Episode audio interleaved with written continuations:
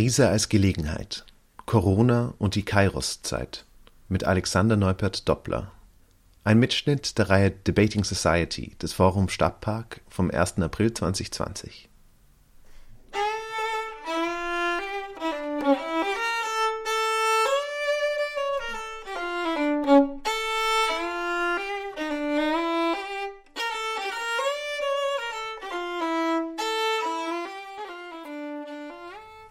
Nach Veröffentlichungen zur Theoriegeschichte der Utopie (2015) und Konkrete Utopien (2018) beschäftigt sich Alexander Neupert Doppler in seinem neuen Buch mit historischen und philosophischen Debatten über verpasste und kommende Gelegenheiten der Emanzipation.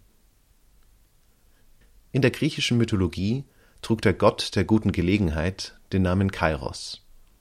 In den 1920er Jahren hat der religiöse Sozialist Paul Tillich den Begriff aufgegriffen, um über die Gelegenheiten der Revolution zu philosophieren.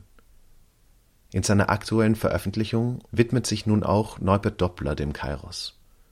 Das Buch zeichnet die Bedeutung der Denkfigur für Emanzipationstheorien des 20. und 21. Jahrhunderts nach und will Kairos als Bindeglied zwischen Kritik und Utopie auch für politische Bewegungen der Gegenwart attraktiv machen in seinem Vortrag spricht Neubert Doppler insbesondere über das Kapitel Krise als Kairos aus dem Ende 2019 im Mandelbaum Verlag erschienenen Buch Die Gelegenheit ergreifen – Eine politische Philosophie des Kairos.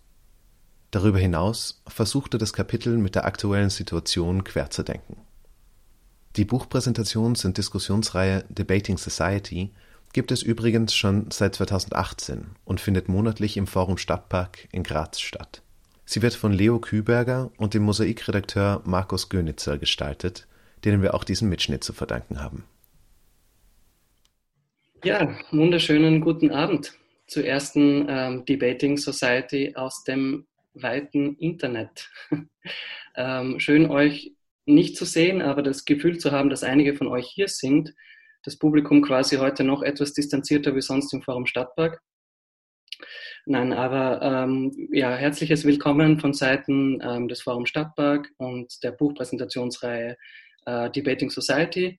Ähm, ihr seht drei Gesichter äh, in eurem Stream. Das ist einerseits mein Kollege Leo Kühlberger, ähm, der mit mir gemeinsam die, Reihe, die Buchpräsentationsreihe Debating Society kuratiert und äh, Alexander Neubert-Doppler, der für uns heute den Vortrag Krise als Gelegenheit ähm, halten wird beziehungsweise ähm, dessen ummodellierte Buchpräsentation ähm, dieses Format darstellt. Ähm, genau, es ist äh, gleichzeitig das erste Livestreaming-Format des Forum Stadtparks. Ähm, wir freuen uns sehr, dass wir also quasi die Gelegenheit ähm, ergreifen können, um hier quasi zu versuchen, trotzdem mit euch in Verbindung zu bleiben, trotzdem ähm, kritische Diskussionen und kritische Debatte zu führen. Ähm, das hat natürlich Vor- und Nachteile. Der Nachteil ist natürlich, dass wir nicht unmittelbar beieinander sind, dass die vielen anregenden Gespräche ähm, nach der Veranstaltung ähm, quasi, dass wir die schmerzlich vermissen werden. Aber es hat auch Vorteile, ähm, wie zum Beispiel freuen wir uns unter Umständen auch äh, Gäste außerhalb von Graz begrüßen zu dürfen, wo wir sonst nicht so die Möglichkeit haben. Ich sage noch ganz kurz ein paar einleitende äh, Worte zu unserer Reihe und äh, zu Alexander Neubert-Doppler, bevor ich dann ähm, das Wort übergebe an ihn und mich auf den spannenden Vortrag freue. Ähm, ich habe es schon erwähnt gehabt, ähm, unter Umständen sind äh, dieses Mal auch Menschen dabei, die noch nie äh, physisch im Forum Stadtpark anwesend waren bei einer unserer Buchvorstellungsreihen. Debating Society ist äh, eine Reihe, in der gesellschaftskritische Bücher aus kleinen Verlagen äh, präsentiert werden und dann äh, gemeinsam darüber diskutiert wird. Ähm, heute haben wir die 18. Auflage davon, darüber freuen wir uns sehr. Ähm, neben dieser Buchpräsentationsreihe hat die Sparte Gesellschaftspolitik, die eben ich, Markus Gönitzer, mit meinem Kollegen Leo Kübberger leite, ähm, auch einen anderen Schwerpunkt. In diesem Jahr beschäftigt sich ähm, dieser Schwerpunkt in Form von einem Lesekreis, von einer Filmreihe, die leider wahrscheinlich auf Herbst oder nächstes Jahr verschoben, also verschoben werden muss, und einer Konferenz, wo wir auch uns noch im Unklaren sind, wie es mit dieser weitergehen würde. Die wäre für Juni angekündigt. Aber wir beschäftigen uns schwerpunktmäßig mit dem Thema Utopie. Ähm, deswegen freuen wir uns auch ganz besonders, Alexander ähm, quasi heute als Gast zu haben. Gilt er doch in den letzten Jahren als einer der umtriebigsten Utopieforscher, zumindest im deutschsprachigen Raum. Und ähm, genau, für alle Teilnehmerinnen oder für alle Viewerinnen, die äh, quasi zugeschaltet sind und auch schon am Lesekreis teilgenommen haben, die haben jetzt auch endlich ein Gesicht von Alexander. Wir haben uns ja schon mit zwei seiner Texte beschäftigt. Ähm, Utopie ähm, ist unserer Meinung nach eben auch ein Thema, das, mit dem es sich gerade auch jetzt ähm, äh, auszahlt zu beschäftigen, ähm, auch wenn unsere, unsere aktuelle Situation eher dystopisch anmutet ähm, sind wir der Meinung, dass äh, es trotzdem wichtig ist, also trotz der Notwendigkeit von staatlicher Regulierung, die wir gerade erleben und die sicher ihre äh, Wichtigkeit hat, sich trotzdem äh, mit ähm, Gesellschaftsentwürfen, utopischen Denken und vor allem auch äh, Kritik von äh, politischen Handeln auseinanderzusetzen. Und das ist eigentlich quasi auch schon ein äh, passender Übergang zu Alexander, den ich an dieser Stelle auch kurz vorstellen möchte. Ähm, Alexander Neubert-Doppler ist wissenschaftlicher Mitarbeiter ähm, für politische Theorie an der IASS in äh, Potsdam. Ähm, er war und ist ähm, in der politischen Bildungsarbeit tätig und äh, für uns vor allem interessant natürlich auch als Autor. Ähm, er hat einige Bücher ähm, publiziert in Hoch Höchstgeschwindigkeit. Das wäre vielleicht dann auch für die Fragerunde eine interessante Frage, wie er es geschafft hat, in so kurzer Zeit so viele Bücher zu veröffentlichen. Ähm, das erste Buch in dieser Reihe war ähm, ein Buch zum Thema Staatsfetischismus. Das kann ich leider nicht in die Kamera halten, aber die darauf folgenden, nämlich 2015 hat er eben einen einleitenden Band zur Utopie ähm, verfasst. Utopie vom Roman zur Denkfigur. Dem folgte 2000 18 ähm, der Sammelband Konkrete Utopien.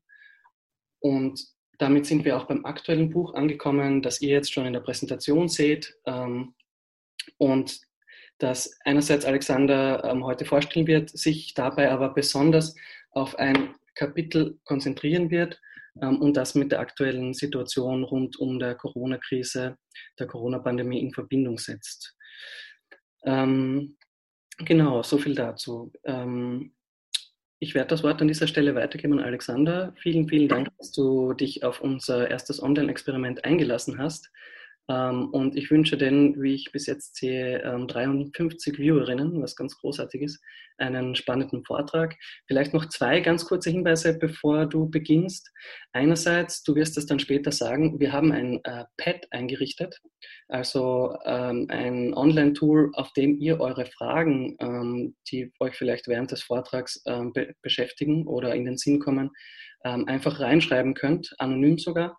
Und die werden wir dann im Anschluss an Alexanders Vortrag ähm, quasi einfließen lassen. Ich werde die einmoderieren. Ähm, Alexander wird euch den Link dann später zeigen. Und der zweite Hinweis, den wird es des Öfteren geben, weil das auch wichtig ist und immer ein Teil unserer Buchpräsentationsreihe, dass die Bücher auch tatsächlich erhältlich sind. Im Moment ist das ein bisschen kompliziert, aber wir haben eine Kooperation mit einer Grazer Buchhandlung. Alexander wird dazu dann noch was sagen, die euch zumindest in Graz das Buch ähm, quasi per Fahrradboten äh, kontaktfrei ähm, vor die Haustür liefern können. Genau. Damit übergebe ich an Alexander und wünsche einen spannenden Vortrag und freue mich selbst schon. Gut, auch von meiner Seite einen wunderschönen guten Abend. Ich wäre heute sehr gerne in Graz gewesen, um das Buch vorzustellen. Um das es gehen soll, ich danke trotzdem Markus und Leo für ähm, die Möglichkeit, das nun online zu tun für die nette Begrüßung und ähm, die angenehme Verunsicherung mit dem Hinweis auf die 350 Viewer und Viewerinnen. Ähm, bin sehr gespannt, wie das dann später mit den Fragen und äh, der Diskussion sich gestalten wird. Ähm, aber fangen wir erstmal an. Hm, wie gesagt, eigentlich ist es ein Buch zu Geschichtsphilosophie. Knüpft auch an an meine früheren Arbeiten zu Staatskritik und Utopie. Utopie bei mir verstanden als ein Denken in Möglichkeiten. Wenn wir über Verwirklichung von Utopien reden, sind wir ganz schnell beim Thema Gelegenheiten. Ähm, warum ich das unter dem Begriff Kairos verhandle, wird ähm, ein erster Schritt in meinem kurzen Input sein heute zur Kairos-Zeit als Denkfigur. So klar mir ist, dass wir es gerade eigentlich mit einer Zeit zu tun haben, in der Praxis, vor allem solidarische Praxis, wichtiger sein kann als Theorie, denke ich trotzdem auch, dass theoretische Reflexion dazugehört und auch dafür haben zumindest manche ja gerade mehr Zeit oder mehr Gelegenheiten. Und es war für mich auch recht schnell klar, dass es unvermeidbar ist, heute auch über die Corona-Situation zu reden. Bei mir mit einer Perspektive vor allem auch auf die kommenden Krisen, die daran anschließen werden, wirtschaftliche, politische und soziale Krisen und wie es möglich ist, sich auf diese in diesen Zeiten vorzubereiten. Ich werde dementsprechend auch schließen in meinem dritten Schritt zur Krise Kairos und Weichenstellungen, die nun sicherlich anstehen werden. Ich beginne also mit Kairos Zeit als Denkfigur, ein Philosoph, der für mich da von Bedeutung ist im aktuellen Buch, ist der Theologe, Philosoph und Sozialist Paul Tillich. Der übernimmt den Begriff aus einer recht langen Tradition von der griechischen Antike bis in die Moderne, ähm, wo er ihn dann eben zu einer geschichtsphilosophischen Denkfigur macht, die ich kurz vorstellen möchte, um eine Grundlage zu schaffen für später auch die gemeinsame Diskussion. Tillich schreibt 1922 noch unter dem Eindruck auch der Novemberrevolution in Deutschland, die ihn gewissermaßen politisiert hat, was er dann verbindet mit philosophischen Überlegungen. Es war ein feines Gefühl, das den Geist der griechischen Sprache hieß, den Chronos, die formale Zeit mit einem anderen Wort zu bezeichnen als den Kairos, die rechte Zeit, den inhalts- und bedeutungsvollen Zeitmoment. Ich habe nun auch zwei Bilder eingeblendet. Einerseits äh, eine Darstellung des Kronos, des Gottes der linearen Zeit mit der Sanduhr und auf der anderen Seite nackig und mit Flügeln eine Kairos-Figur. Ähm, auch wenn der Begriff heute nicht mehr so bekannt ist, kennen sicherlich einige aus dem Sprichwort die Gelegenheit am Schopfe ergreifen, weshalb der Kairos auch immer in dieser Art dargestellt ist mit dem langen Haarschopf vorne und ähm, dem kahlen Hinterkopf, was auch symbolisieren soll, wie eng das Zeitfenster ist, um solche besonderen Zeitmomente, solche Kairos-Zeiten zu nutzen. Ein Schritt weg von den schönen bildlichen Darstellungen ähm, zu einer nüchternen Betrachtungsweise ließe sich vielleicht folgendermaßen machen.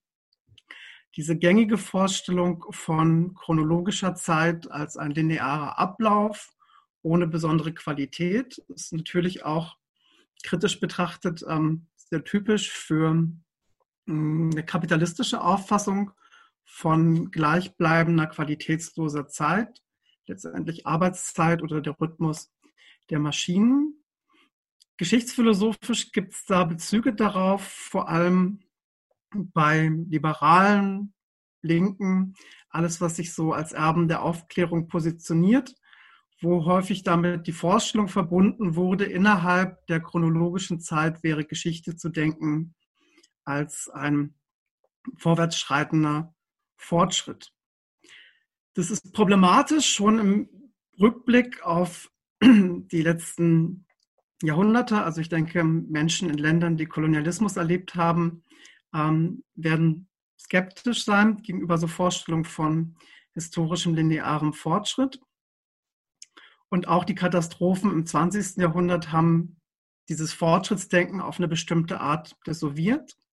Nichtsdestotrotz halte ich ja daran fest, dass Befreiungsmöglichkeiten nach wie vor bestehen, dass Utopien verwirklichbar sind, dass es aber gewissermaßen anders zu denken wäre. Und dafür finde ich dieses Modell der kairologischen Zeit interessant. Bei einer Lesung hätte ich jetzt vielleicht auch den ersten Satz aus dem ersten Kapitel vorgetragen. Geschichte ist auch die Geschichte ergriffener und verpasster Gelegenheiten. Es gibt nach Tillich eine ganze Reihe von weiteren Philosophen und Philosophinnen, die mit diesem Kairos-Begriff gearbeitet haben. Einer, der mir besonders wichtig ist und auch im Kontext von Krise und Corona mir in den Sinn kommt, ist Walter Benjamin.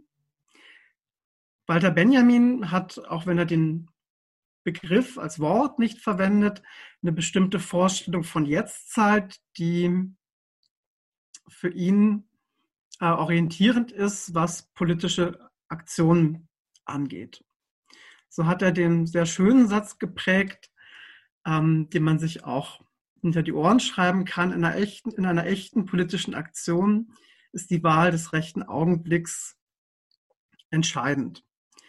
Ähm, Benjamin denkt diesen rechten Augenblick nicht nur als eine günstige Gelegenheit, sondern in ganz vielen Punkten auch als eine letzte Gelegenheit. Er schreibt da einiges zu in seinen geschichtsphilosophischen Thesen, die er 1940 äh, zu Beginn des Zweiten Weltkriegs und unter dem Schock des Hitler-Stalin-Paktes schreibt und entwickelt da ein Denken von Politik, das ähm, kreist um die Vorstellung von einem Eingriff. Also er hat auch so die Idee von Revolution als Notbremse. Und um diese Notbremse zu ziehen und das Katastrophale zu verhindern, bedarf es eben die Orientierung auf das, was er den rechten Augenblick nennt. Er hat es dann auch schon 1928 formuliert in einem Satz, der sich folgendermaßen liest, der Augenblick ist das kaudinische Joch, unter dem sich das Schicksal ihm beugt, Zukunftsdrohung ins erfüllte Jetzt zu wandeln, ist Werk leibhafter Geistesgegenwart. Damit betont er auch innerhalb der marxistischen Debatten, in denen er sich bewegt hat, ähm, wie wichtig es ist, diese Vorstellung eines linearen und quasi automatischen Geschichtsverlaufes aufzugeben und sich als politisch aktive Subjekte darauf zu konzentrieren, die richtigen Zeitpunkte des eigenen Handelns äh, intuitiv wie reflexiv zu bestimmen und dann auch zu nutzen. Also er stellt eine andere Balance her zwischen den Polen der objektiven Bedingungen oder auch objektiver Krisenphänomene und dem eingreifenden politischen Handeln. Es ist bekannt, dass Benjamin sich dabei auch an Tillich orientiert und ähm, das ist der Grund, warum ich ihn dann auch im Buch oder jetzt im Vortrag aufnehme in diese Reihe von Denkerinnen und Denkern, die sich mit der Kairos-Figur hier noch einmal im Bild beschäftigen. Was ich da von Benjamin beziehe, ist äh, quasi genau dieser Aspekt von Kairos Zeit, nämlich beim politischen Handeln sich um eine Konzentration auf Gelegenheiten zu stützen, eine solche aus seiner philosophischen Sicht zu empfehlen. Im zweiten Schritt diesen Begriff, diesen philosophischen Begriff aus der Geschichtsphilosophie auf Corona zu beziehen, ähm, ist naheliegend, weil in der Debatte auch immer wieder hervorgehoben wird, dass gerade Krisenzeiten, wenn eine bestehende Ordnung brüchig wird oder ins Wanken gerät, sich auch immer Gelegenheitsfenster für politische Eingriffe öffnen. Ich kann mich da beziehen auf Heidrun Kemper, hier rechts im Bild äh, zur Orientierung die noch lebenden Philosophinnen und Philosophen, die in meinen Vorträgen kommen, sind immer mit farbigen Bildern dargestellt. Ähm, das sind diejenigen, bei denen wir auch noch persönlich nachfragen könnten, die noch an Diskussionen und Debatten teilnehmen. Heidrun Kemper hat nun 2012 eine ganz spannende Engführung von Kairos und Krise vorgenommen. Und das liest sich bei ihr folgendermaßen. Krise bezeichnet gegenwartsbezogen den Moment eines Prozesses, an dem sich die weitere Entwicklung dieses Prozesses entscheidet und der von umfassenden gesellschaftlichen und politischen Veränderungen begleitet ist. Es ist der Moment des Kairos. Sie betont damit auch, dass es um Prozesse geht, die eine längere zeiträumliche Ausdehnung haben. Also ein Kairos-Moment ist kein messianisches Wunder, in dem alles auf einmal anders wird, sondern ein entscheidender Moment, wo sich äh, weitere Entwicklungen einerseits abzeichnen, aber auch erkennen und beeinflussen lassen. Und das ist der Grund für sie, das eng zu führen mit diesem Bild des Kairos, der eben, wie gesagt, schon bei den alten Griechen als ähm, Gott der günstigen Zeit, als Gott der guten Gelegenheiten auftritt. Ich hatte schon den Hinweis gemacht, dass vieles davon alltagssprachlich uns noch geläufig ist, vor allem erhalten geblieben ist in einer Reihe von Sprichwörtern, die man ganz gut an dieser Symbolfigur nachvollziehen kann und die, glaube ich, auch als ähm, orientierende Denkfigur da mit einem gewissen philosophischen Mehrwert hat. Wir haben erstens die Schicksalswaage auf Messerschneide, die der Kairos in den Darstellungen trägt.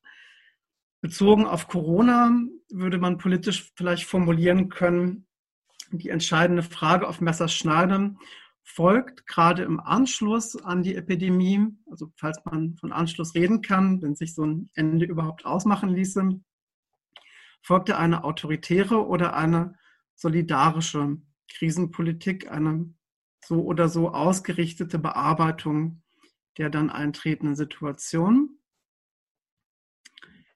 Wir haben die Fußflügel und die Rückenflügel der Kairos-Figur, die uns daran erinnern, der entscheidende Moment auf den es ankommen kann im historischen Prozess, ist möglicherweise auch schnell vorbei. Und wir haben die bereits erwähnte charakteristische Frisur, die eben auch diese Aufforderung beinhaltet, die Gelegenheit am Schopfe zu packen, den Kairos zu streicheln, die günstige Zeit zu nutzen.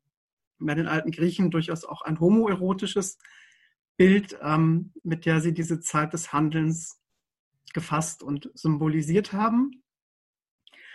Bei Walter Benjamin findet sich dann im Zusammenhang von Krise und Kairos auch noch etwas, das nennt er eine Definition historischer Grundbegriffe, zum Beispiel die Katastrophe, die Gelegenheit verpasst haben.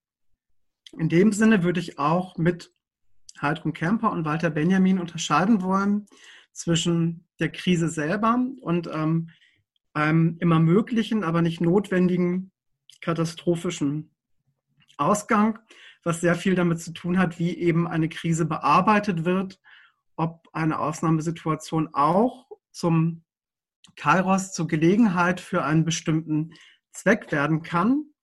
Wobei es für mich gesetzt ist, diese Zwecke zu bestimmen, ist genau die Aufgabe des kritischen und utopischen Denkens. Sie sind uns also durchaus auch schon vor der Handlungszeit vor dem Moment des Eingreifens mehr oder weniger klar, beziehungsweise auch vorher ist bereits die Arbeit daran aufzunehmen. Das lässt sich ganz gut auf die aktuelle Situation anwenden. Ich bleibe hier nochmal bei dieser schematischen Darstellung der kairologischen Zeit mit ähm, verschiedenen Weggabelungen und besonders bedeutsamen historischen Punkten, wo einer wenn man den aktuellen Debatten glauben darf, ähm, diese Corona-Krise sein könnte. Ich habe in der Lektüre, für die ich gerade im Homeoffice auch mehr Zeit habe, zwei Aspekte immer wieder gefunden bei verschiedenen Autorinnen und Autoren.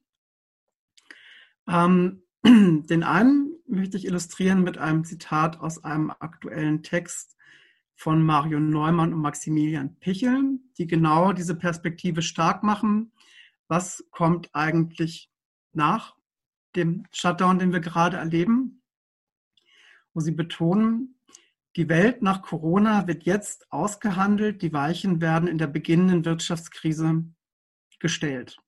Wie diese Wirtschaftskrise ausfallen wird, da gibt es unterschiedliche Prognosen. Ich hatte zuletzt gelesen, dass US-Ökonomen für die USA mit einer Arbeitslosigkeit von 20 bis 30 Prozent rechnen. Allein das macht schon das Gravierende des Einschnitts, denke ich, sehr deutlich. Damit wäre man bei erwarteten Arbeitslosenzahlen, die in etwa auch der Weltwirtschaftskrise von 1929 entsprechen, was die USA angeht. Solche Wirtschaftskrisen sind freilich auch immer politische Krisen und damit eine besondere Herausforderung für die Akteurinnen und Akteure. Wie es um die bestellt ist, ähm, ist eine andere Frage, die sehr eng verknüpft ist mit ähm, dem Zusammenhang von Krise und Kairos. Verena Kreilinger und Christian Zeller, übrigens auch ähm, eine österreichische Genossin und ein Genosse, sind da eher skeptisch und ergänzen als Punkt, äh, zweitens trifft diese Krise auf politisch und organisatorisch komplett unvorbereitete emanzipatorische Bewegungen. Das ist natürlich eine durchaus provokative Behauptung. Ich habe auch von Menschen, mit denen ich diskutiere, gehört, man müsste durchaus an verschiedene soziale Bewegungen der letzten Zeit denken, sei es ähm, die Refugee-Bewegung, Frauenstreik, Klimastreik, auch Streikbewegungen im Erziehungs- und Pflegesektor in Deutschland, die wir in den letzten Jahren erlebt haben, wo durchaus viele Leute Erfahrungen gemacht haben, handlungsfähig geworden sind, bestimmte Kritiken entwickelt haben, deren Richtigkeit sich jetzt natürlich auch nochmal bestätigt, wenn man ans Gesundheitssystem denkt. Äh, nichtsdestotrotz glaube ich, man kann diesen Hinweis von Verena Kreilinger und Christian Zeller ernst nehmen, wenn man auf die Frage, wofür haben wir gerade einen Kairos, wofür besteht eine Gelegenheit, antworten würde. Die Handlungszeit ist nicht zuletzt gerade eine Zeit für Organisierung. Ähm, auch im Sinne von Vorbereitung auf anschließende wirtschaftliche, politische und soziale Krisen. Wie kann solche Organisierung gelingen?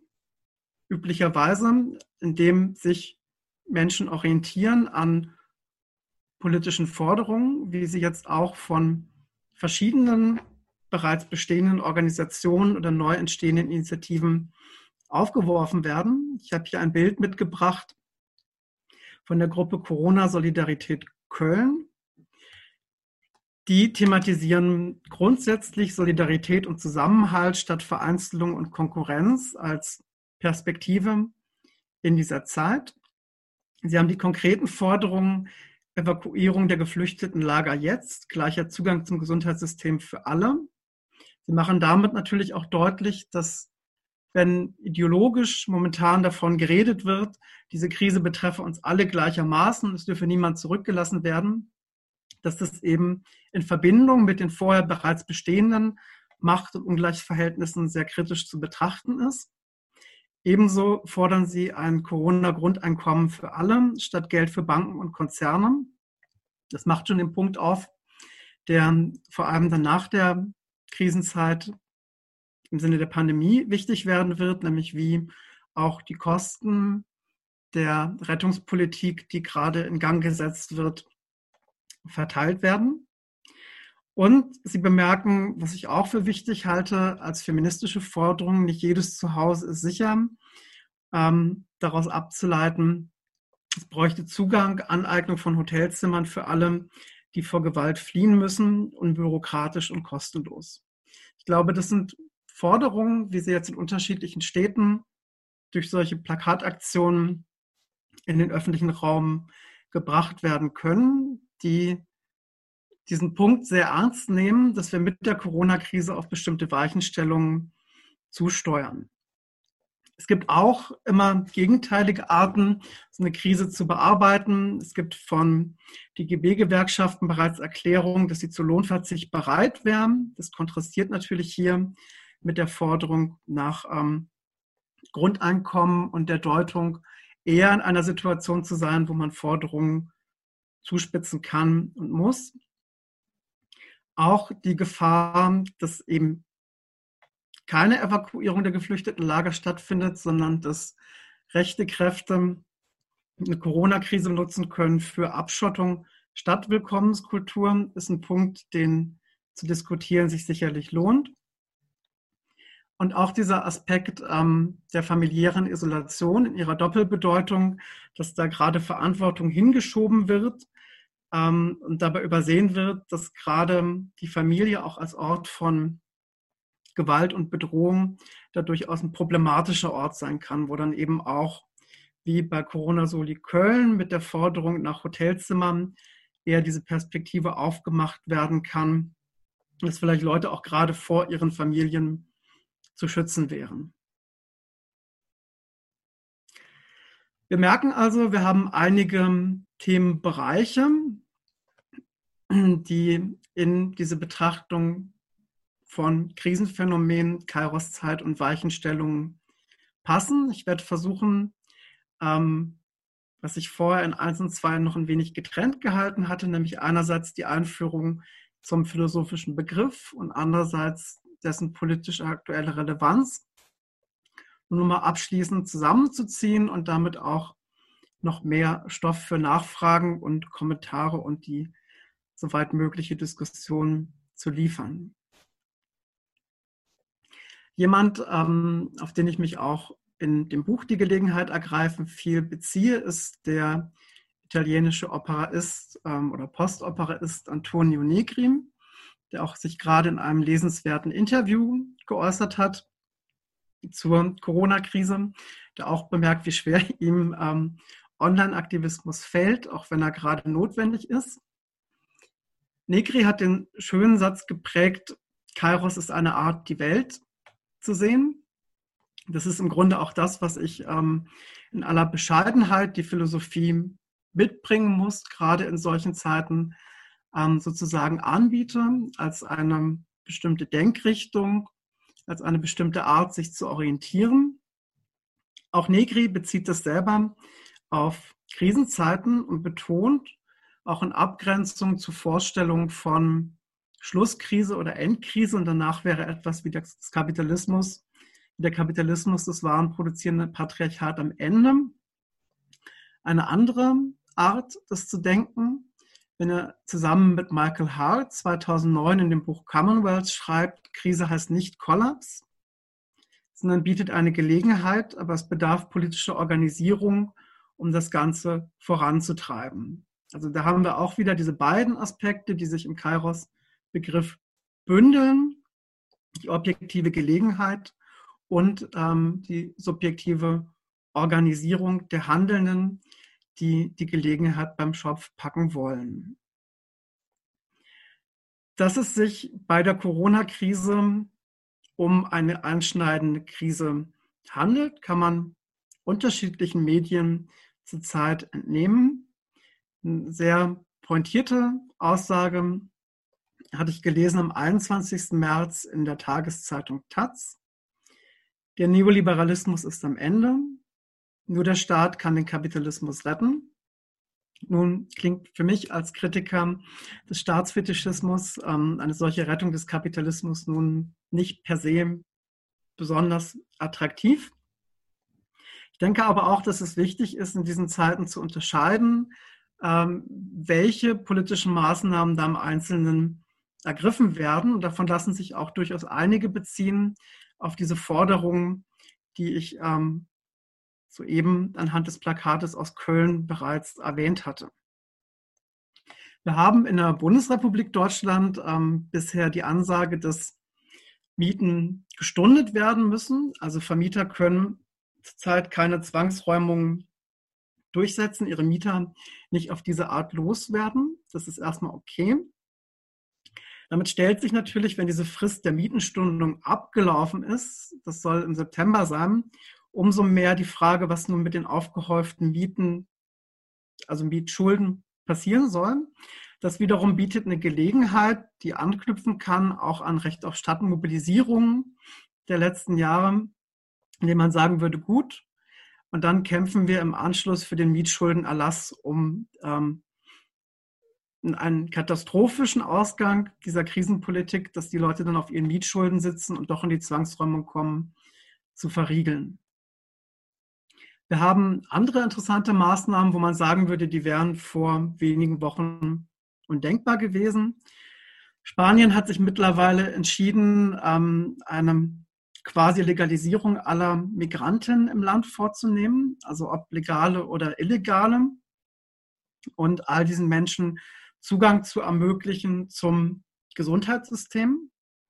Auch das passiert unter kapitalistischen Vorzeichen. In Deutschland haben wir momentan die Debatte ähm, Mangel an Erntehelferinnen. Und auch solche Dinge spielen natürlich bei den staatlichen Regierungen mit, wenn solche Maßnahmen passieren. Trotzdem glaube ich auch, dass ähm, diese Aufnahme von Illegalisierten in Gesundheitssysteme, die sowieso bereits vor Corona zu fordern gewesen wäre, wenn sie nun teilweise passiert, auch noch eine Grundlage schafft für anschließende Kämpfe, wo man dann fordern würde, Papiere für alle jetzt und ähm, bei solchen Maßnahmen eben dann auch darauf drängen würde, dass die nicht anschließend ähm, sofort wieder kassiert werden. Ähnliches verhält sich, glaube ich, mit der Verstaatlichung der Eisenbahnen, die jetzt in England passiert sind, wo ich auch erstmal sagen würde, so kritisch wir unterscheiden müssen zwischen bloßer Verstaatlichung und tatsächlicher Vergesellschaftung, die auch dann anderen Zugang oder eine andere Aneignung beinhalten würde, ähm, werden hier politische Potenziale zumindest aufgezeigt, werden bestimmte Denkrichtungen realistischer. Ich habe es kürzlich bei einem Vortrag ähm, bei Leuten von der Fridays for Future Bewegung auch nochmal gehört, ähm, wie überrascht sie sind, was auf einmal politisch gesellschaftlich machbar ist, was in der zeitlich länger ausgedehnten Klimakrise nicht möglich gewesen sein soll. Ähm, insofern könnte man natürlich auch hoffen, dass aus so einer Verstaatlichung von Eisenbahnen, dass aus solchen Maßnahmen im Bereich öffentlichen Personennahverkehrs tatsächlich auch so etwas wie eine enteignende Klimapolitik entwickelt werden könnte. Dann hatte ich bereits gesagt, gerade Krisen als Gelegenheitsfenster sind immer Gelegenheiten für unterschiedliche Kräfte. Es hängt davon ab, welchen Zweck wir verfolgen, über welche Mittel wir bereits vorher verfügen. Und die Gelegenheit entsteht dann durch eine plötzliche Veränderung der Umstände. Aber es hängt eben sehr davon ab, wie dann interveniert wird. Häufig muss man zugeben, sind ähm, rechte Kräfte, die auf eine Verschlimmerung der Situation abzielen, da manchmal besser aufgestellt oder schneller. Das ähm, Beispiel, was heute durch die Medien ging, mit äh, Ungarns Staatschef Viktor Orban, das Coronavirus als Gelegenheit zum Machtausbau, der eben dann die Krise benutzt, um eine Selbstentmachtung des Parlaments, das ohnehin zu zwei Dritteln aus Anhängern seiner Partei besteht, zu nutzen, äh, um sein autoritäres Regime noch weiter auszubauen.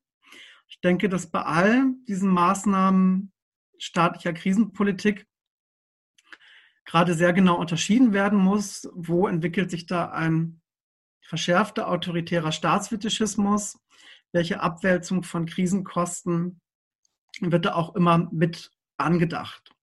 Insofern, ähm, um darauf zurückzukommen, der Neoliberalismus ist am Ende. Die Frage, wie dann Krisenpolitik gemacht wird, ist eine, die sich im Laufe dieses Jahres herauskristallisieren wird. Und insofern wäre genau jetzt in einem ausgedehnteren Sinne, also man kann Kairos-Zeit durchaus auch im Rahmen eines Jahres denken, die Zeit, ähm, sich zu organisieren und ähm, sich in solche Konflikte einzumischen, durchaus auch mit der Hoffnung, dass gerade durch ein solches Ereignis, was viele Menschen betroffen macht, betrifft und verunsichert, auch ein größerer Resonanzboden für die Kritiken Gesellschaft, die wir bereits haben, für die Utopien, an denen wir arbeiten, entsteht. Noch einmal Michael Hart und Antonio Negri, um den Bogen noch etwas weiter zu spannen. Und zwar haben sie 2004 auch geschrieben, die Multitude, die Menge, muss Widerstand auch in eine Form konstituierender Macht umwandeln um die sozialen Beziehungen und Institutionen einer neuen Gesellschaft zu schaffen. Sie betonen damit, der Widerstand, den auch wir zu leisten haben werden gegen die möglichen abwälzenden Krisenpolitiken, gegen die autoritären Verschärfungen, ähm, kann nie bei Kritik stehen bleiben, da es schlicht nicht möglich ist, eine Politik oder bestimmte Maßnahmen zu verhindern, ohne andere an ihre Stelle zu setzen. Es gibt schlicht kein ein politisches Vakuum. Und in diesem Sinne ist für sie Kairos-Zeit dann Handlungszeit, wenn sich erweist, dass es eben auch möglich ist, so eine konstituierende Macht zu entfalten, soll heißen, ähm, Prozesse von Gründung oder von Organisierung in Gang zu setzen. Da das Buch, über das ich heute Abend rede, grundsätzlich geschichtsphilosophisch aufgebaut ist, habe ich im Buch zwei Exkurse zu verpassten Gelegenheiten, nämlich einmal die Rätebewegung in Deutschland wie Österreich um 1918, aber auch Momente von Generalstreik und Fabrikkomitees in Frankreich 1968. Ähm, das wären beides Beispiele für verpasste Kairos-Momente, zumindest im Sinne dessen, was die am weitestgehenden, am utopisch orientierten ähm, Kräfte damals eigentlich erhofft hatten. Wenn man einen Kairos-Moment im Sinne der Konstitution von Hart und Negri positiv bestimmen würde, wäre es vielleicht der Erfolg der bürgerlichen Revolution in Frankreich 1789.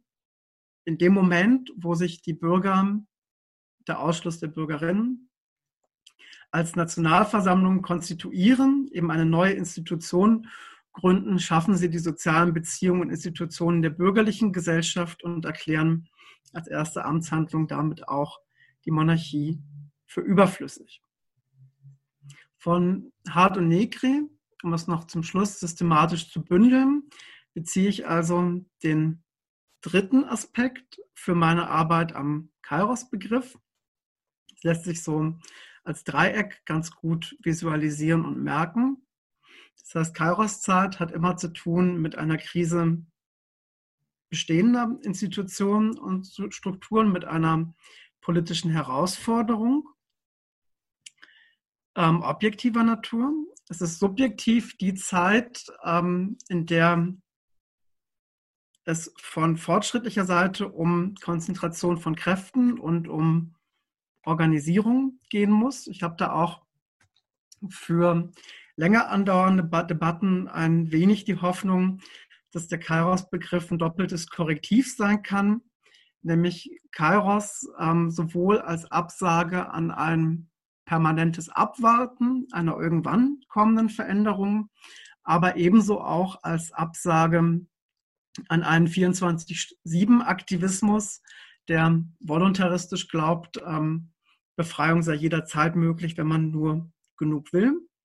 Insofern wäre ein kairologisches Geschichtsbild eben eine solche doppelte Abgrenzung von deterministischen Vorstellungen, Geschichte als chronologischer Ablauf, wie auch von der voluntaristischen Idee, Geschichte sei jederzeit machbar, sondern Geschichte passiert eben, das hat Eric Olin White auch schön geschrieben in seinem letzten Buch, nicht immer, sondern nur bei besonderen Gelegenheiten. Produktiv zu nutzen wären diese, das lässt sich von Hart und Negri lernen, in solchen Momenten der Konstitution, der Neugründung, wo dann eben in der Krise des Alten gelingende Schritte unternommen werden, äh, etwas Neues darauf auszubauen. Wenn man nun die Frage stellt, zurückkehrend von der Philosophie zur Situation, äh, was konstituiert sich in der aktuellen Krise? So ist ähm, meine persönliche Erfahrung, aber auch das Ergebnis einer Auswertung von den Medien, die mir verfügbar sind, ähm, dass es schon eine Reihe von Initiativen gibt, vor allem so im Kreis von Nachbarschaften, wo sich ähm, neue solidarische Netzwerke konstituieren oder gründen. Hier in Hannover ist es das Netzwerk Solidarität statt Hamsterkäufe. Da geht es natürlich zum einen um ganz alltägliche Dinge. Wie organisiert man Einkauf für Menschen, die das Haus nicht verlassen können, weil sie zu Risikogruppen gehören? Aber gerade dieses Netzwerk ist auch ein gutes Beispiel dafür, ähm, was die Weichenstellung angeht, wie es gelingen kann, Krisenpolitik nicht zu betreiben im Sinne einer ausschließenden, einer exkludierenden Solidarität, sondern im Sinne einer einschließenden Solidarität, indem sie nämlich von vornherein auch allen Leuten, die an dieser Nachbarschaftshilfen teilnehmen, klar machen, es geht auch darum, ähm, die Obdachlosen, ähm, Geflüchtete und dergleichen nicht aus dem Blick zu verlieren und das quasi von vornherein als einen politisierenden Moment auch in die gegenseitige Hilfe aufnehmen. Ich denke, das wird eine der spannenden Fragen für die Zeit nach der Corona-Epidemie im Hinblick auf die daran anschließenden politischen, wirtschaftlichen und sozialen Krisen. Nämlich kurz gesagt, wie wird aus gegenseitiger Hilfe, wie sie in der Notsituation geleistet wird, auch eine Kraft, ein Potenzial, was Solidarität für die anschließenden, für die kommenden Krisen angeht. Das ist eine Frage, die kann politische Theorie oder Geschichtsphilosophie nicht beantworten. Was der Kairos-Begriff leisten kann, ist ein bestimmter Blick auf die Welt, wie Negri das gesagt hat, der uns eben deutlich macht, dass es solche Momente gibt, der vielleicht auch Hinweise gibt darauf, dass das die Zeiten sind, in denen wir Kräfte zum Handeln organisieren müssen, in denen wir äh, Aktivitäten hochfahren können, die aber tatsächlich nur sinnvoll bleiben oder werden, wenn es eben auch gelingt, darin eine Organisierung zu entwickeln, die einerseits in der Situation selber gerade eine bittere Notwendigkeit ist, aber möglicherweise auch ähm, Möglichkeiten aufweist und neue Gelegenheitsfenster für eine solidarische Politik in naher Zukunft schafft, auf die wir uns nun vorbereiten können. Denn wenn Gelegenheit bedeutet, für einen bestimmten Zweck ähm, Mittel zur Verfügung zu haben, dann ähm, wäre als Kairos der Organisierung gerade genau die Zeit, wo man schauen kann, wie ist es uns möglich, die solidarischen Netzwerke, in die wir gerade eingebunden sind, die entstehen, zu politisieren, um damit aus dieser Krisensituation der sich drastisch ändernden Umstände eben auch ähm, einen Moment von konstituierender Macht von unten zu gewinnen. Wie das in Ansätzen gelingt, ist ähm, bereits Gegenteil, Gegenstand von Debatten. Ich bin da auch sehr gespannt, ob ähm, wir gleich im Pad ein paar Hinweise haben werden aus praktischen Beispielen, aber auch ähm, Hinweise auf Probleme, wie man mit dieser Frage umgehen kann. Und bedanke mich da erstmal für die Aufmerksamkeit und bin gespannt auf die anschließende Diskussion. Sowohl über den Vortrag, ähm, vielleicht in Zukunft auch über das Buch, das ich heute ja mit vorgestellt hatte und wovor Markus auch bereits darauf hingewiesen hat, für unsere Zielgruppe im engsten Sinne auf Graz bezogen, gibt es da eben den empfehlenswerten Buchladen Büchersegler heißt der, die auch betonen, dass sie ähm, beide Bücher gerade vorrätig haben, das Kairos-Buch als auch das jetzt vielleicht sogar noch mal wichtiger werdende Buch zu konkreten Utopien als Alternativen zum Nationalismus. Und selbstverständlich in beiden Fällen ist es möglich, diese Bücher innerhalb weniger Tage und vor allem dann auch sicher, das heißt kontaktfrei in Graz zu bekommen. Vielen Dank. Vielen Dank, Alexander. Das Beste, das habe ich dir auch noch gar nicht erzählt, ähm, der Zusteller ähm, dieser Bücher vom Büchersegler, der ist hier auch mit uns im Chat. Das ist nämlich momentan der Leo. also da kann man dann diverse Diskussionen über die Bücher gleich mit dem Zusteller auf natürlich verantwortungsvolle Distanz weiterführen. Ähm, vielen Dank für deinen Vortrag. Ähm, ich habe es zuvor ja schon angedeutet gehabt. Wir haben es jetzt hier nicht im Pad, aber wir werden das versuchen anders zu lösen. Äh, den Link es gibt ein äh, Pad ähm, auf RiseUp, bei dem ihr jetzt eure Fragen deponieren könnt, wenn ihr das wollt. Haben wir denn irgendwo? Nee. Ähm, wir versuchen das einfach so, improvisiert. Wir lernen dazu. Leo schrieb mir während dem Vortrag, lief doch super, ja, voll. Ähm, ich tippe euch jetzt diesen ähm, Link hier rein von dem Pad, auf dem ihr bitte Nachfragen deponieren könntet. Und zwar ist das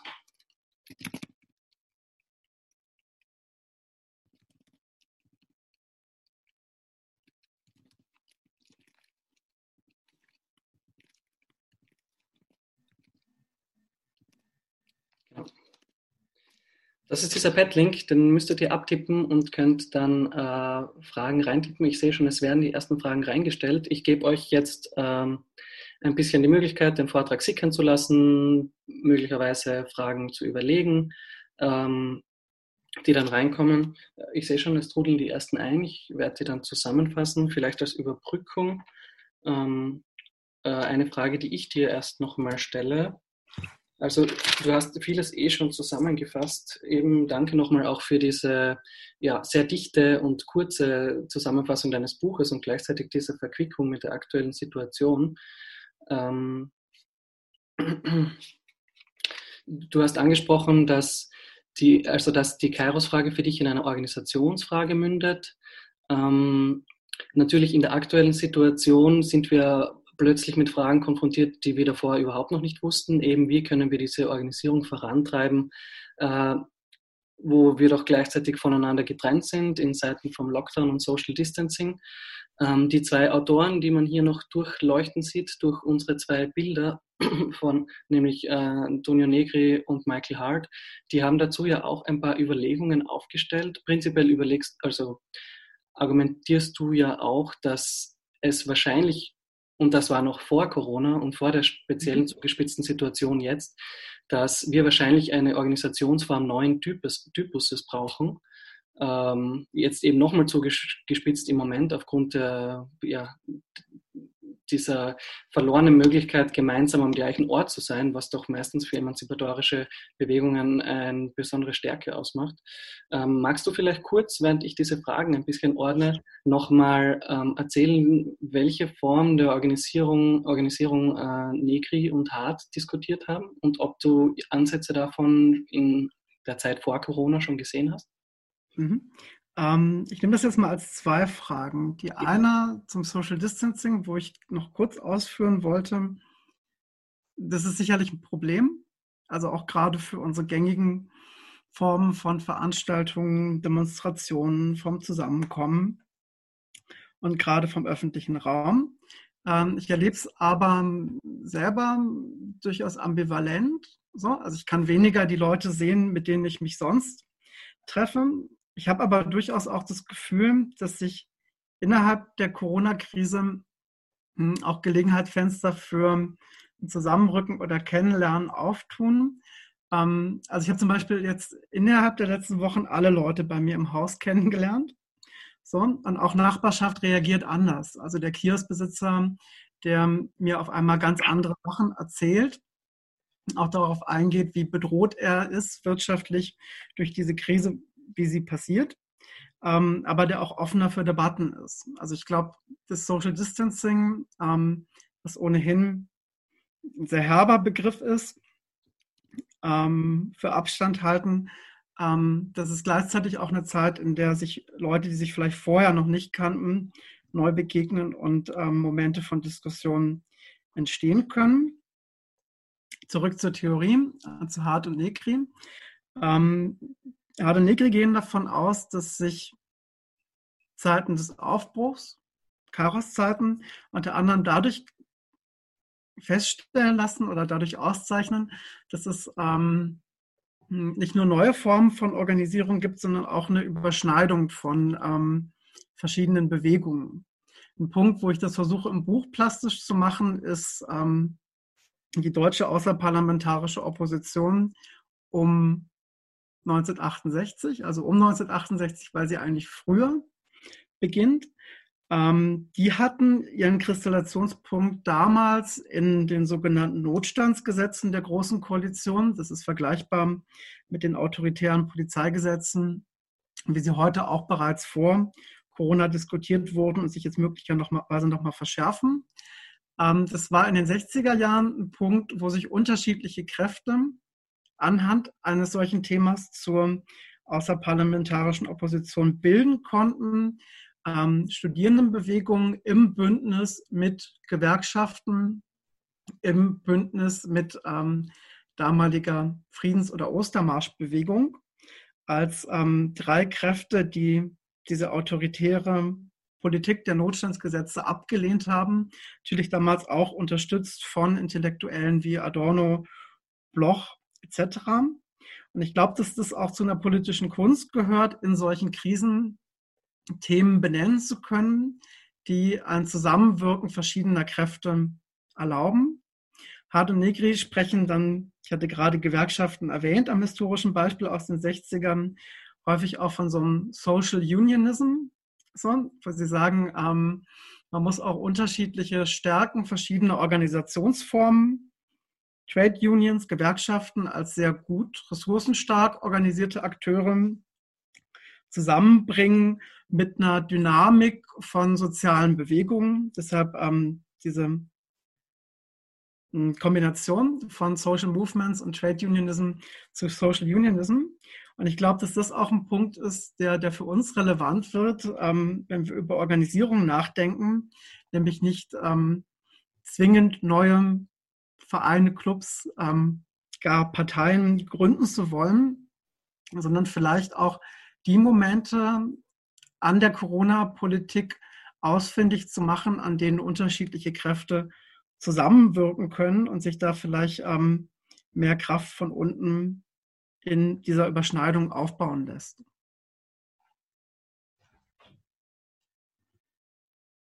Danke für die Einschätzungen und für den Rückgriff auch nochmal fürs Buch.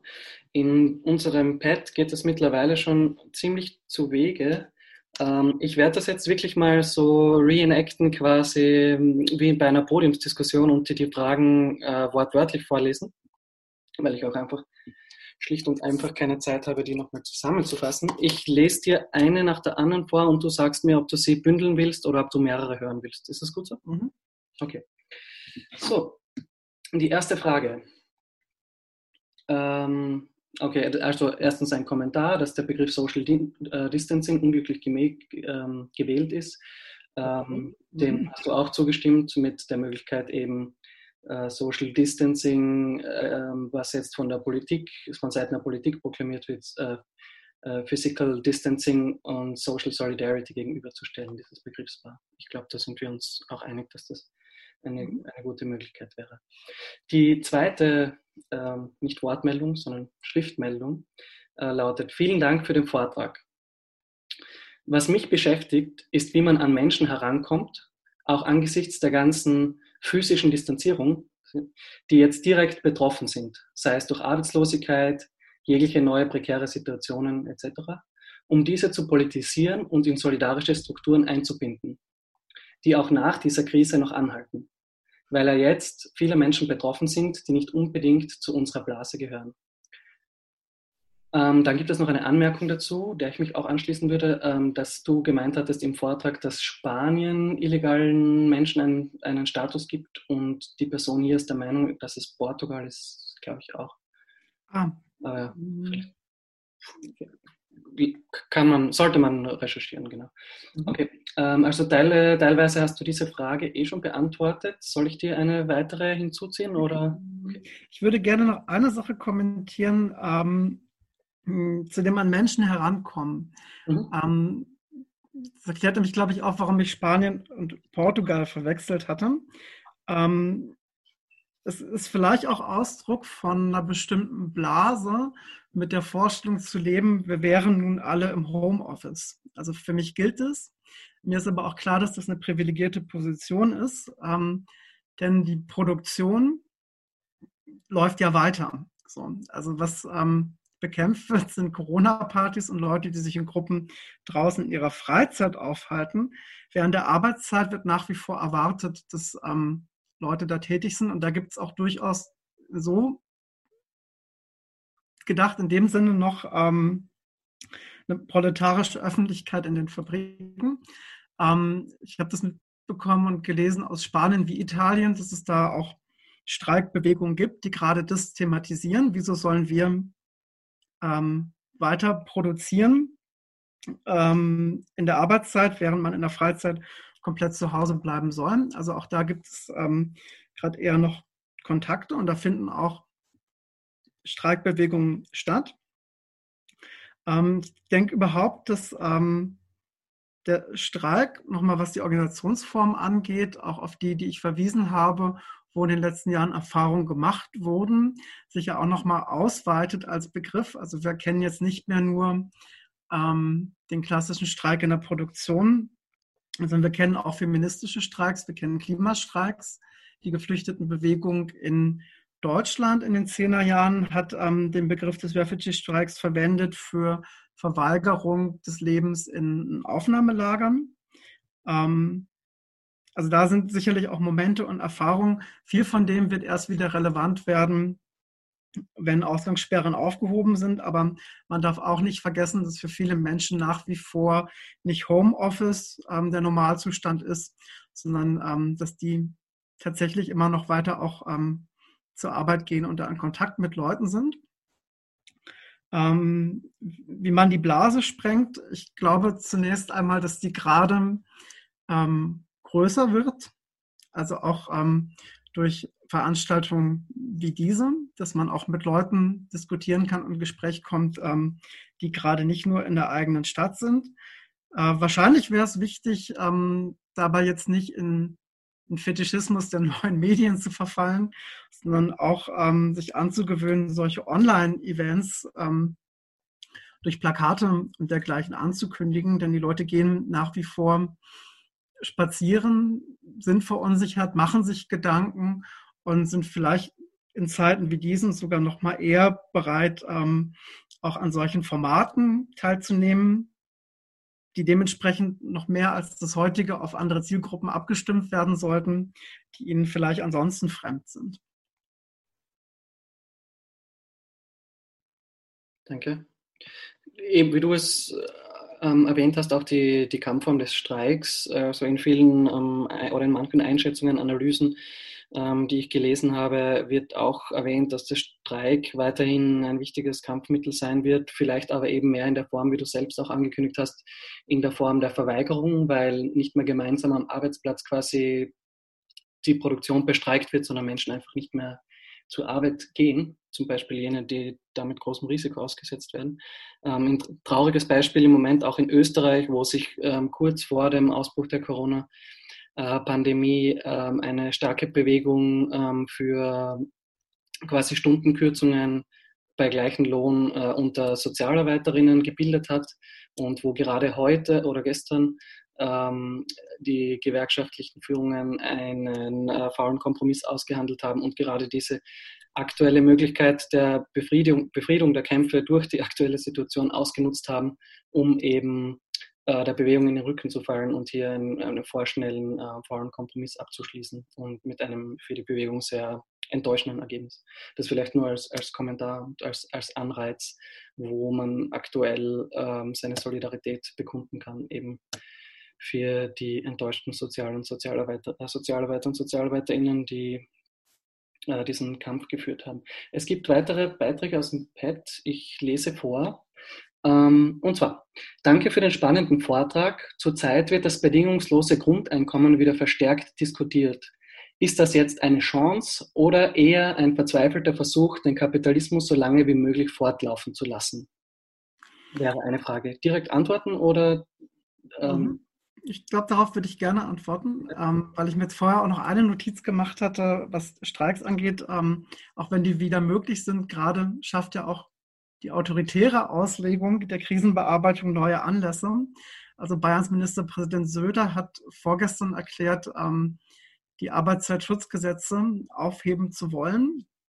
Also die Begrenzung auf zum Beispiel nicht länger als ähm, zehn Stunden ohne Pause ähm, für die Krisenzeit wobei er auch auf Nachfrage nicht klären wollte, ob damit nur die Epidemie gemeint ist oder auch eine nachfolgende Wirtschaftskrise. Also auch da werden wir ähm, in Auseinandersetzung geraten.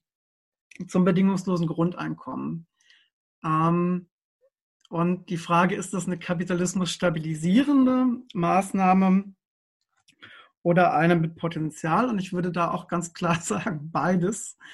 Ähm, also das gehört ja zu Politik von kapitalistischen Staaten dazu, dass sie Forderungen auch aufgreifen und ähm, überlegen, wie sie die nutzen. Ähm, ich habe vor ein paar Jahren mal bei einem Utopieseminar einen ehemaligen grünen Bundestagsabgeordneten zu Gast gehabt. Der war in der überparlamentarischen Arbeitsgruppe im Bundestag zum bedingungslosen Grundeinkommen und hatte da den etwas überraschten Workshop-Teilnehmerinnen erzählt, dass ähm, selbstverständlich auch die Kolleginnen und Kollegen von der CDU Konzepte für Grundeinkommen da vorgelegt und diskutiert haben. Bei denen aber, das ist durchaus krisen- und Kairos-bewusste Politikauffassung ähm, war das so gedacht, dass ähm, man das Grundeinkommen ja aus der Schublade holen könnte, wenn ähm, im Laufe der 2020er, 2030er Jahre in Berlin die ersten größten Armutsunruhen zu erwarten wären, also um sowas wieder zu befrieden. Ich glaube, dieses Moment ähm, gibt es beim bedingungslosen Grundeinkommen immer, gerade weil es eben auch ähm, was ist, was dann mit möglicherweise autoritärem Gestus von Staaten für Überflüssige gewährt wird. Ich glaube, davon zu unterscheiden ist zweitens einerseits ähm, äh, die Forderung, wie sie von Corona so die Köln gerade erhoben wird, dass das unmittelbar sinnvolle Politik ist, weil Leute das in dieser Pandemie brauchen. Und davon zu unterscheiden ist vielleicht auch ein Potenzial, was da drin steckt, ähm, was dann immer von gewerkschaftlicher Seite betont wird, dass ein Grundeinkommen ja nicht unbedingt aus kapitalistischen Lohnarbeits- und Warentauschverhältnissen hinausführt. Aber zumindest ein Minimum wäre das auch als, als Streikgeld oder als Grundlage für weitere soziale Kämpfe und eigenes Engagement genutzt werden könnte. Insofern ähm, kann ich in der Hinsicht ähm, wie bei vielen leider nur mit dem Hinweis auf so eine gewisse Ambivalenz antworten.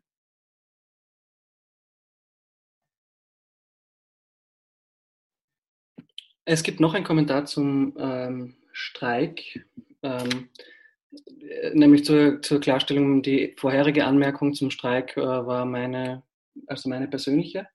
Ähm, es gibt noch eine Anmerkung dazu, auch aus dem Pad, ähm, die da heißt, Organisierung ist doch gerade heute extrem schwierig, weil es auch in den nächsten Monaten schwierig sein wird, dass wir über die Nachbarschaft hinaus Kontakte haben werden. Entscheidend ist für mich die Frage des Streiks. Werden die Menschen zurück an die Arbeit gehen und zu welchen Bedingungen? Wie, wie siehst du das? Wie viele andere Möglichkeiten werden wir nicht haben? Also, ja. Meiner Meinung nach deckt sich das doch relativ. Wie siehst du das? Ich, halte es auch für möglich, Kommentare als Diskussionsbeiträge stehen zu lassen, ja. um, um, dass ich sie umformuliert wiederhole. Alles klar. Ähm, ich werde mal kurz Licht machen. Alles klar.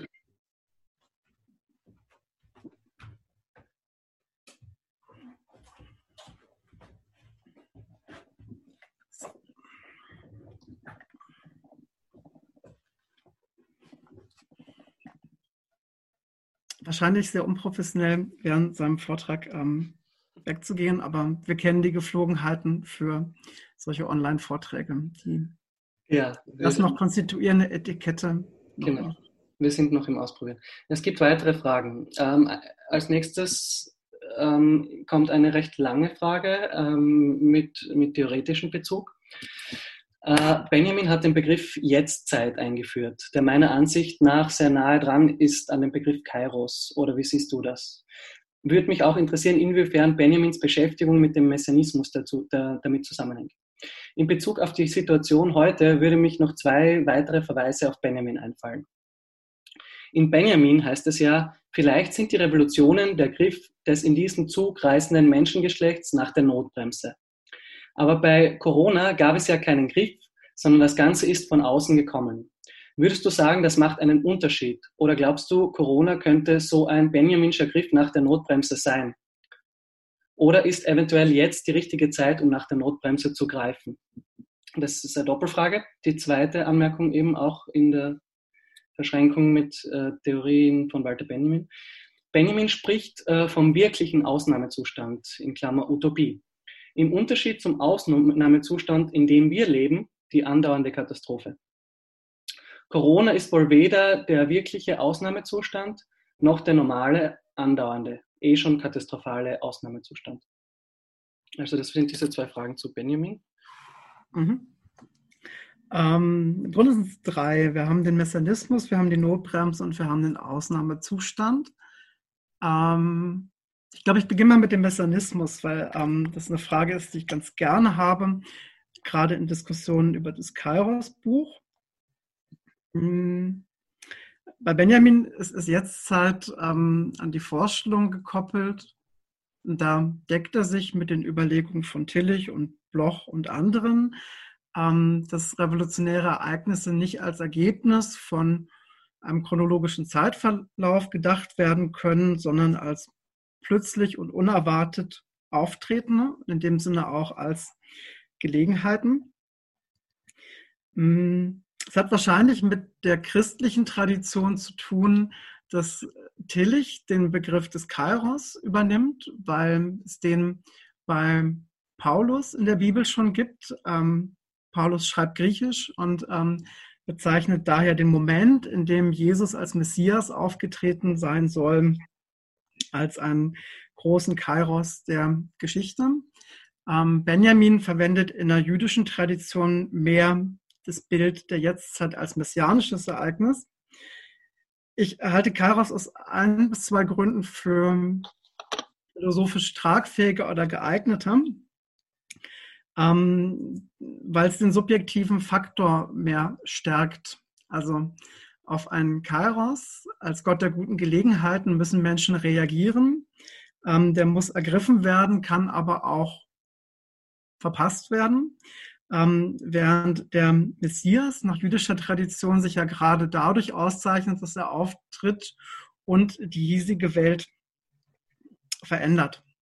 So, aber ähm, in dem Sinne kann man natürlich mit Benjamin denken, okay, die Revolution, die die Leute machen, ist ja das messianische Ereignis und insofern sind sie daran beteiligt.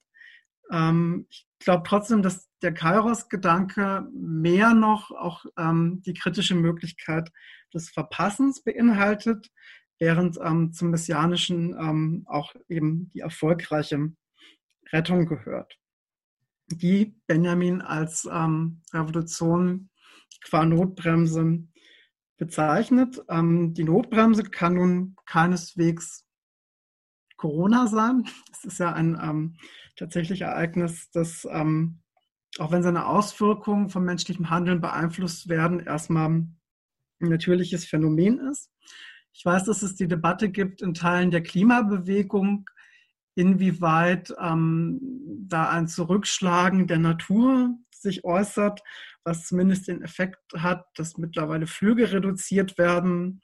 Ähm, ganz praktisch der CO2-Ausstoß sinkt in chinesischen Städten, der Smog verschwindet. Ähm, ich finde das einen gefährlichen Mystizismus. Ähm, jetzt ähm, da notwendig, dass das Gute in dieser Pandemie zu suchen. Ähm, wenn überhaupt, wird so etwas gut in dem Sinne, dass ähm, eine Krisenpolitik stattfindet, die das bearbeitet und wo sich auch zeigt, an, an einem solchen Shutdown, an einer solchen ähm, Entschleunigung, dass politische Maßnahmen möglich sind, immer mit ähm, dem gefährlichen Aspekt des Autoritären, der ihnen zugeordnet ist und der dann auch die Verbindung schafft zur Frage nach dem Ausnahmezustand. Ich hatte vorhin gesagt, dass die Corona-Krise uns keineswegs alle gleichermaßen betrifft. Das hat auch damit zu tun, wie Benjamin gerne betont, äh, der Ausnahmezustand ist für die Unterdrückten oder wie er sagt, in der Tradition der Unterdrückten ohnehin die Regel. Also ein Ort wie die Geflüchtetenlager auf Lesbos gab es auch schon vor der Corona-Krise. Ähm, das waren Ausnahmeorte, in denen Menschenrechte nicht zur Geltung kamen. Und ähm, was Benjamin sich unter wirklicher Ausnahme vorstellt, wäre dann genau das Gegenteil, dass ähm, Menschen handeln können und ähm, solche vorher schon gegebenen Selbstverständlichkeiten wie den Anspruch von Menschen auf ein gutes Leben auch tatsächlich verwirklichen, was ähm, im Rückblick auf die Menschheitsgeschichte als Geschichte von Katastrophen und Gelegenheiten dann eben doch ähm, die Ausnahme wäre, die erst noch zu schaffen ist.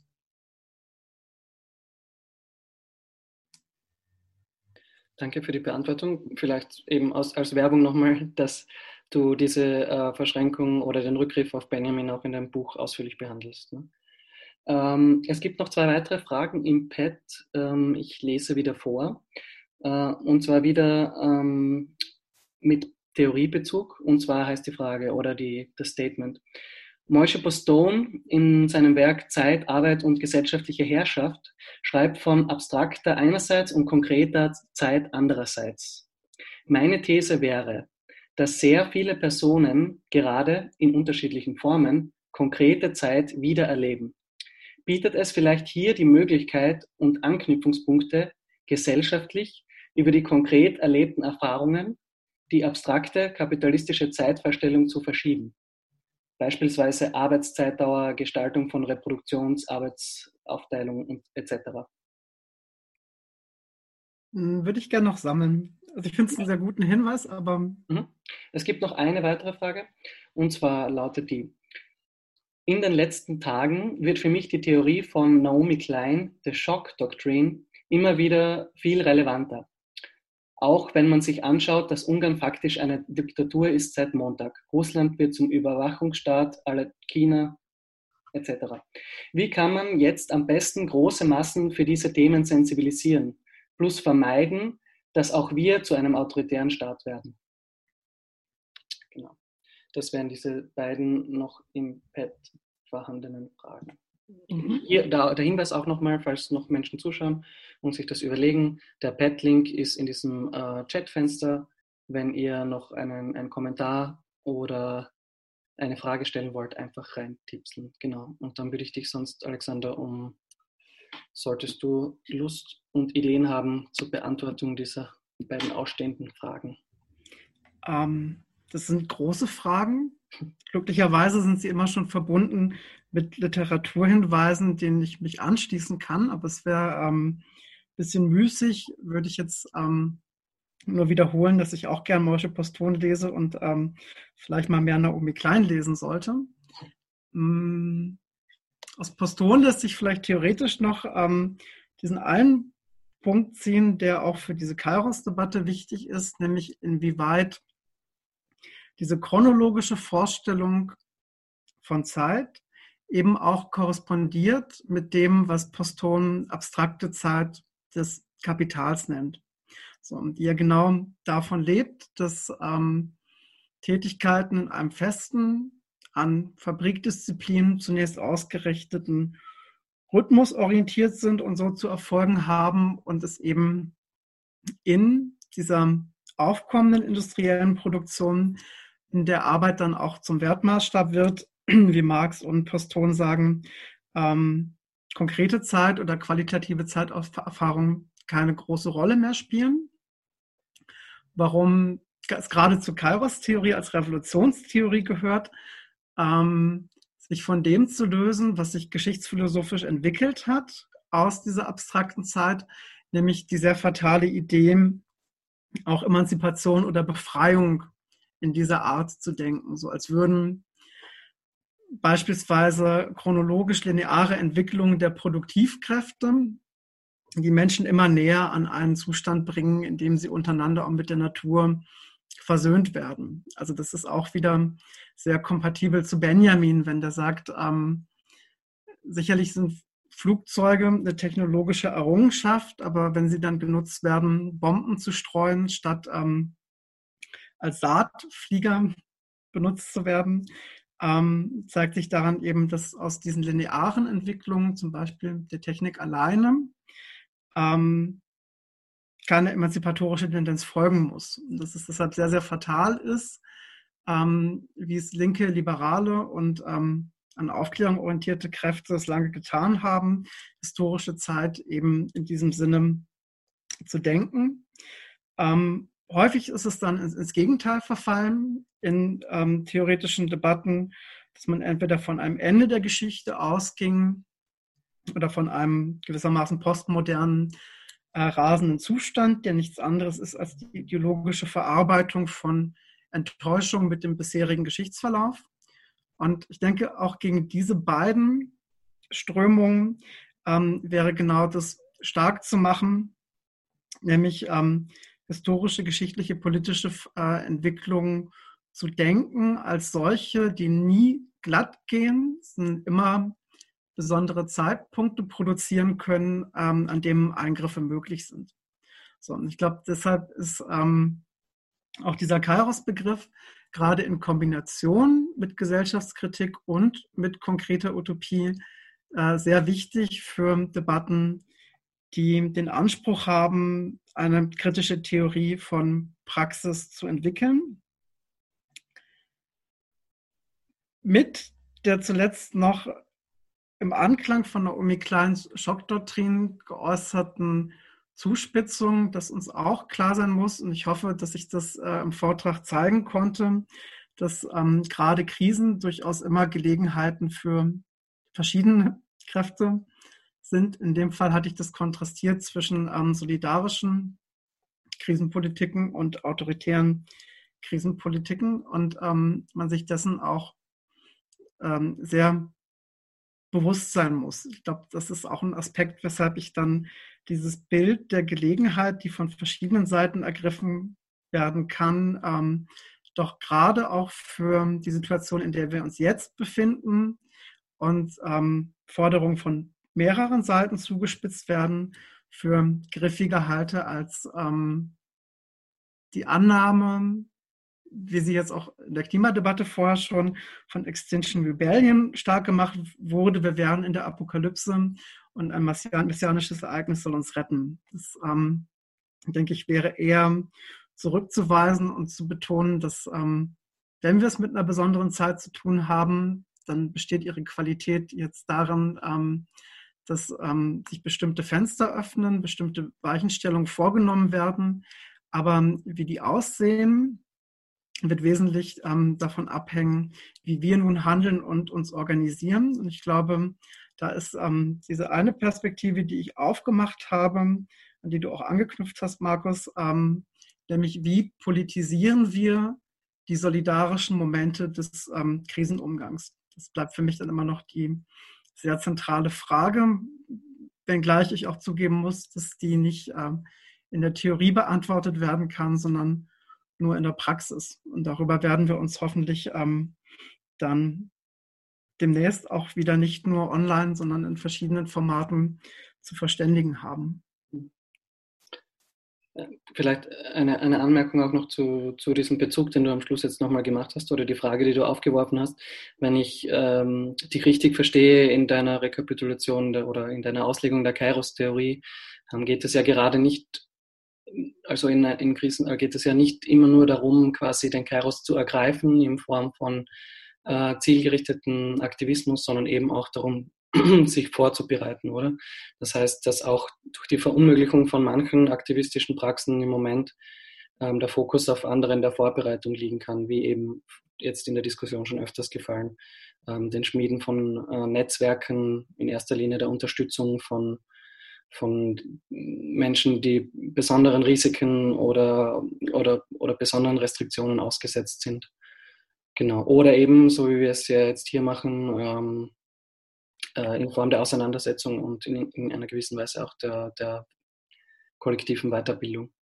Mm, das Paradoxon besteht, und ähm, da kann ich mich abschließend nochmal auf Hard und Negri beziehen, weil die an einer Stelle auch sagen, ähm, wirkliche politische Kunst wäre sich auf Ereignisse vorzubereiten, die man nicht vorhersehen kann. Das ist eine paradoxe Aufgabenstellung, ähm, aber tatsächlich die, in der wir gerade real sind. Also die Corona-Krise hätten wir vor zwei Jahren nicht vorhersehen können. Und gleichwohl kommt jetzt quasi auf die Waagschale des Kairos, ähm, ob unsere Versuche, gesellschaftskritisches Denken zu schärfen, zu verbreiten, Verbindung und Vernetzung aufzubauen, sich in den absehbaren Krisen tragfähig genug erweisen, um dann auch ähm, zu verriegeln, dass das Ganze ähm, eine Gelegenheit für einen rechten Backslash wird. Aber das ähm, soll die Kairos-Perspektive gerade aufmachen. Ähm, wir haben da mit einer objektiven Krise zu tun. Zum Kairos-Moment wird sie durch subjektive Erkenntnis und äh, kollektives Handeln. Hm. Okay. Schönes Schlusswort, schönes Schlussresümee nochmal, wie ich finde, beziehungsweise mit offenem Ausgang.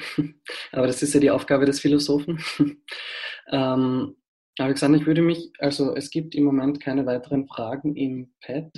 Solltest du nicht noch irgendwelche abschließenden Fragen aufwerfen, würde ich mich an dieser Stelle einerseits bei dir verabschieden oder mich bedanken für den, für den zuerst dichten und interessanten Vortrag und danach für die Beantwortung dieser spannenden Fragen. Danke auch für die Fragen. Äh, danke für, ähm, fürs Dabeisein für, und Entschuldigung auch für die ja, noch nicht ganz ausgegarte ähm, ja, das noch nicht ganz ausgegarte Format, aber ich glaube, wir sind recht happy, dass wir einige Leute erreichen könnten mit, konnten mit einem spannenden Vortrag, dass äh, sich Menschen ähm, eingeklinkt haben mit ihren Fragen. Ich hoffe auch, dass wir diesen interaktiven Part in Zukunft noch weiter ausbauen können. Und ich werde jetzt an dieser Stelle ähm, den Livestream beenden. Ähm, hoffe, dass, ich, dass wir dich, Alexander, früher oder später dann auch mal ähm, tatsächlich fest.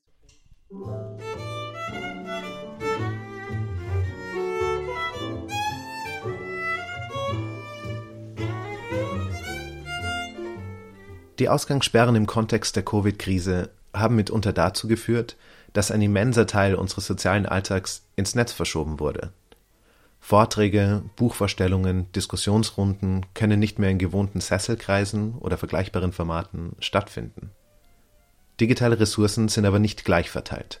Vielen fehlt Wissen, Unterstützung oder schier das Geld für Hosting. Der Mosaik Podcast will deshalb ein solidarisches Angebot an andere linken Gruppen oder Organisationen richten. Wir laden euch ein, unsere Infrastruktur mitzunutzen und eure Vorträge oder Diskussionen über unseren Podcast zu verbreiten. Schreibt uns auf podcast at mosaik-blog.at.